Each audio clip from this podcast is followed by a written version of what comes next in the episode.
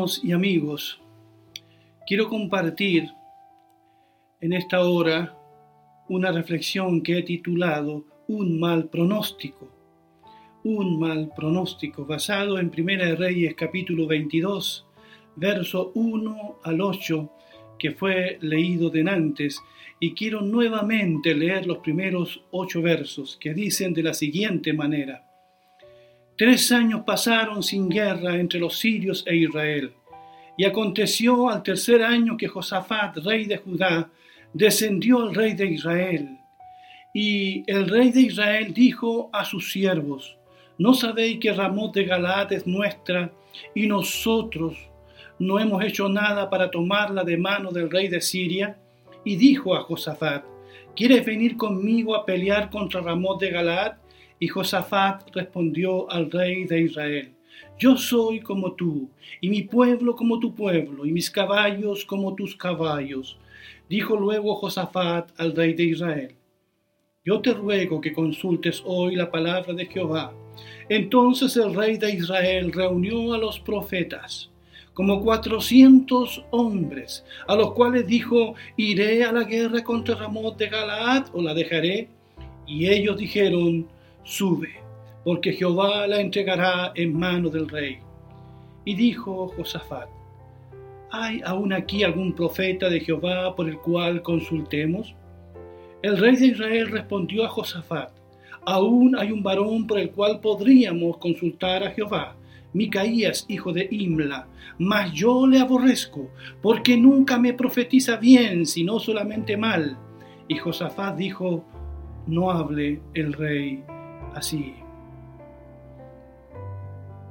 Muchas personas consultan agoreros, adivinos, tarotistas, astrólogos y un cuanto hay con el fin de saber cómo les irá en la vida. Por lo general los pronósticos que reciben son buenos, pero el final no es tan bueno no solo estos adivinos, si podemos llamarlo así, llegan, también hay llamados profetas de Dios, entre comillas, que se equivocan. El relato bíblico dice que habían pasado tres años de paz entre Israel, Judá y la nación vecina de Siria. Pero un día el rey Josafat rey de Judá, hace una visita de cortesía a su homólogo de Israel, el rey Acab. Estos dos reyes no son amigos, pero frente a un enemigo común tienen que unirse y están obligados a ir juntos a la guerra contra Siria. Pero parece que el rey Acab era más temeroso de Dios que Acab, porque le dice que antes de ir a la guerra consulten con Dios primero, para ver cómo les va a ir, si es esa la voluntad de Dios también que vayan. Acab acepta y reúne a todos los profetas que tiene en su reino, son algo así como 400 profetas, y les consulta entonces si deben ir a la guerra contra los sirios todos estos profetas le hacen un buen pronóstico. Le dicen, sí, rey, anda a la guerra. Dios entregará en tus manos el territorio que tú estás reclamando de los sirios. Es curioso, es curioso que 400 profetas digan lo mismo. Todos ellos pronostican victoria al rey frente al enemigo. ¿Saben por qué? Porque estos profetas se han vendido, como diríamos hoy, al sistema. Comen de la mesa del rey Acab. No les importa tomar el nombre del Señor en vano para profetizar mentira. Le hacen oír al rey la música que quiere escuchar. No se atreven a contradecir al gobernante. Son profetas lisonjeros. Esto, mis queridos, es más común de lo que parece. Mucha gente quiere oír lo que quiere oír y no lo que necesita oír. Por eso será que nos rodeamos de, personas que nos adulen, que nos aconsejan mentira, que no son sinceros, ni ellos creen en lo que nos dicen. Mucha gente quiere que los afirmen en sus malos caminos y malas decisiones que han tomado. Es posible que el rey Acab tenía la, decisión tomada y aunque Dios dijera lo contrario, él de todas maneras iría a la guerra. Los falsos profetas sabían eso, así que le dijeron al rey lo que el rey quería escuchar. Cuando uno recorre el de internet, se encuentra con cada cosa. Con aquellos llamados profetas que dicen cualquier cosa. Profetizan mentira y la gente les cree. Y toman el nombre del Señor en vano. Qué pena, mis queridos hermanos, qué pena. Allí en 2 de Timoteo, en el capítulo 4, verso 1 al 5, el apóstol Pablo le hace una advertencia a Timoteo y que también es para nosotros hoy. En presencia de Dios y de Cristo Jesús dice, ¿quién un día juzgará a los vivos y a los muertos cuando venga para establecer su reino? Te pido encarecidamente, predica la palabra de Dios. Mantente preparado, sea o no el tiempo oportuno corrige, reprende y anima a tu gente con paciencia y buena enseñanza. Llegará el tiempo en que la gente no escuchará más la sólida y sana enseñanza. Seguirán sus propios deseos y buscarán maestros que les digan lo que sus oídos quieren, eh, se mueren por oír. Rechazarán la verdad e irán tras los mitos. Pero tú le dice Pablo a Timoteo, debes mantener la mente clara en toda situación. No tengas miedo de sufrir por el Señor. Ocúpate en decirle a otros la buena noticia y, lleva a cabo todo el ministerio que Dios te dio. Para el rey Josafat, que como dije delante era más temeroso de Dios que acá, todo este espectáculo que estaban dando los 400 profetas era muy, muy sospechoso. Así que eh, se dio cuenta que los profetas solo le decían al rey Acab lo que éste quería oír. Estimados, no porque todo el mundo lo diga, tiene que ser verdad. Eso de que la voz del pueblo es la voz de Dios, eso no está en la Biblia por si acaso. Por lo general, siempre han sido las minorías y a veces un solo hombre o una sola mujer quien ha tenido la razón y ha sido valiente para decir lo que piensa, le guste o no le guste a la mayoría de la gente. Allí, por ejemplo, está el profeta Elías en el monte Carmelo y tiene al frente a más de 400 profetas falsos de Baal.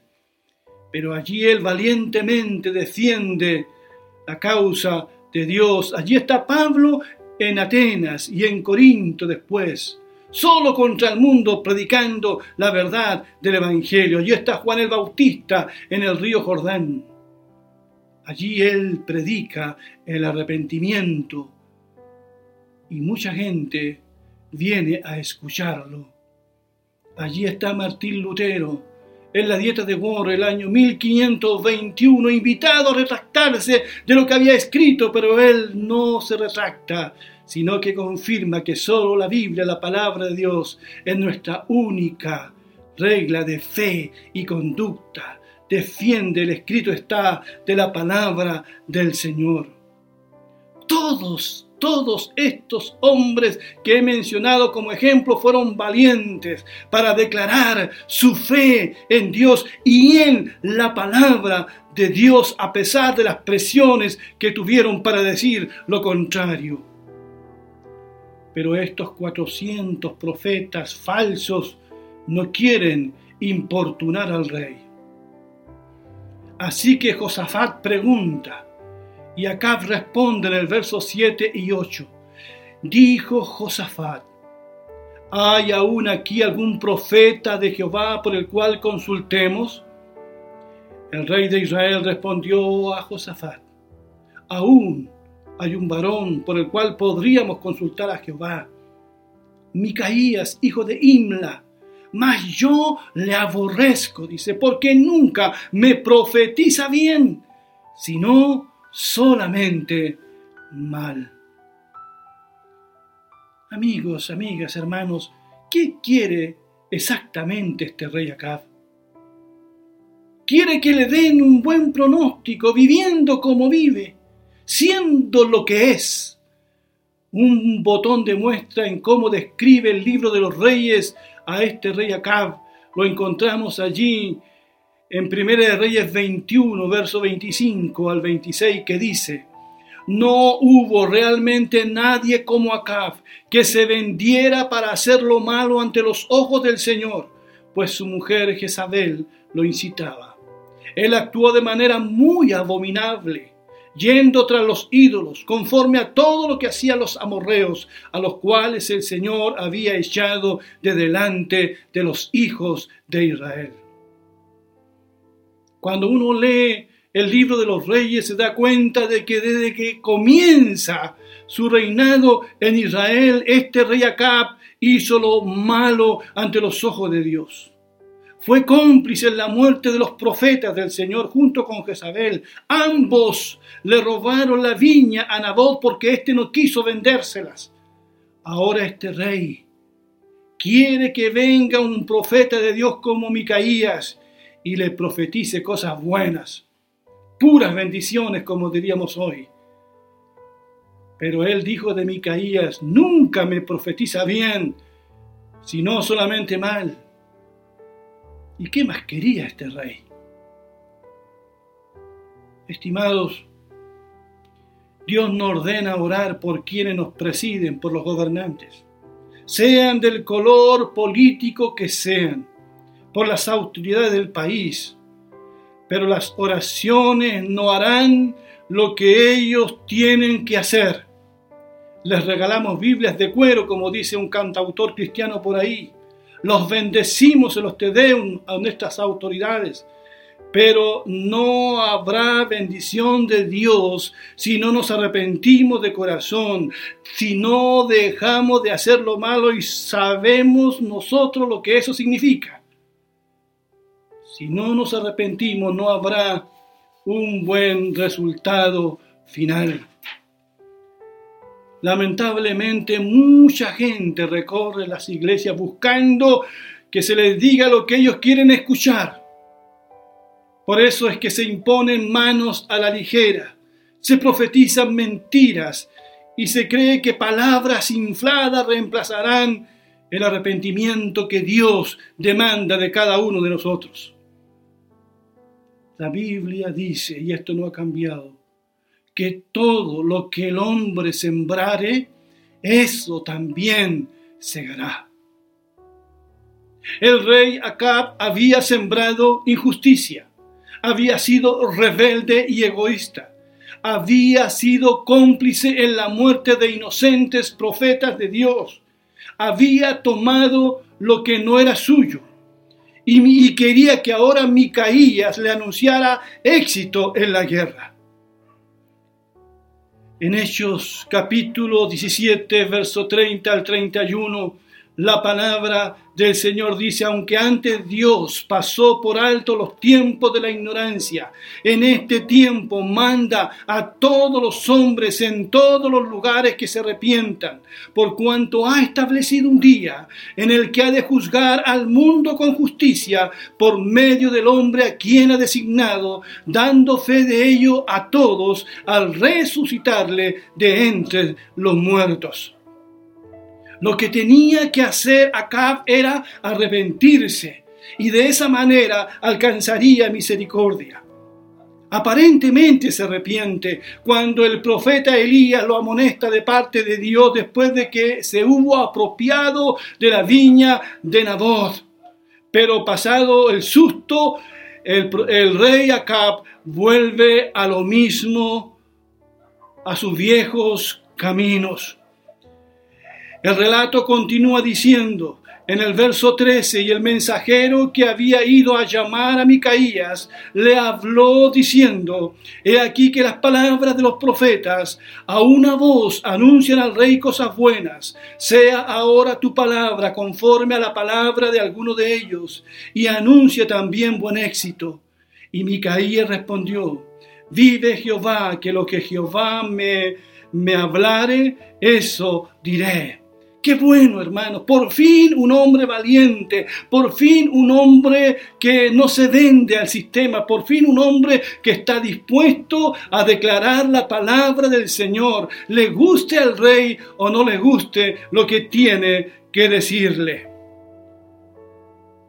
Un mal pronóstico.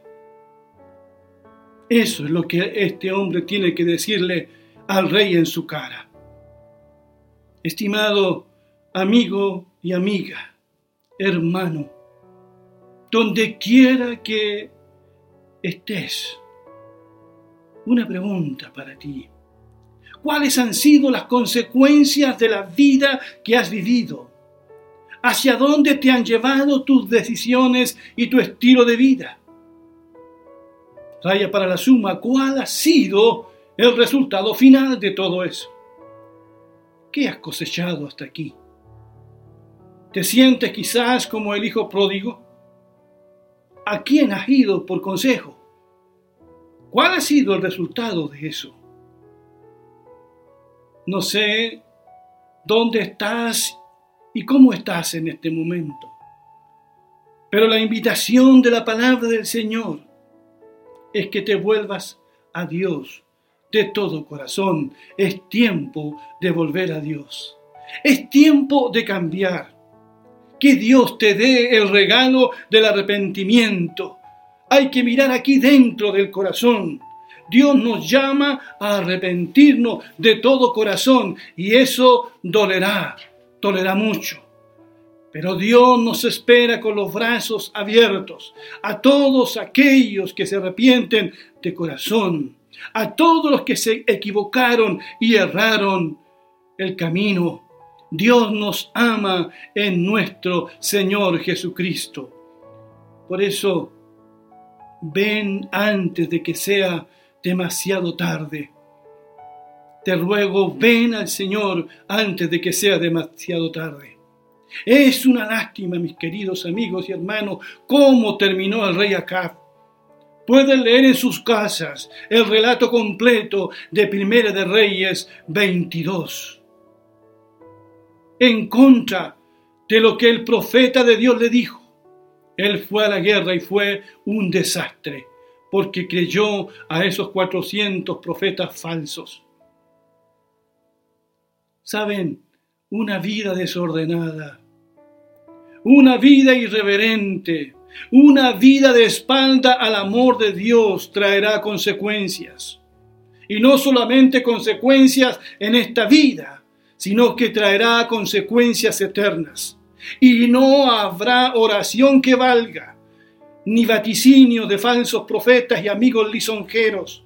No servirán de nada las muchas bendiciones que te deseen a ti. Nada reemplaza vivir en plena comunión con Dios todos los días por medio de la fe en su Hijo Jesucristo. Nada reemplaza eso, a vivir de cara a Dios, leyendo y viviendo su palabra. Por eso en esta hora te digo, busca a Dios y vivirás. Todo lo demás es un espejismo en el desierto. Todo lo demás son cantos de sirenas. La única forma es volviéndose al Señor de todo, de todo corazón y obedeciendo su palabra. Quiero terminar esta breve reflexión con las palabras de Deuteronomio capítulo 30, versos 19 al 20, que dice, Hoy te he dado a elegir entre la vida y la muerte, entre bendiciones y maldiciones. Ahora pongo al cielo y a la tierra como testigo de la decisión que tomes. Ay, si eligieras la vida para tú y tus descendientes puedan vivir. Puedes elegir esa opción al amar, al obedecer y al comprometerte firmemente con el Señor tu Dios. Esa es la clase, la clave para tu vida. Esa es la clave para tu vida. Que Dios te bendiga, que puedas tomar una buena decisión. Un abrazo. Amém.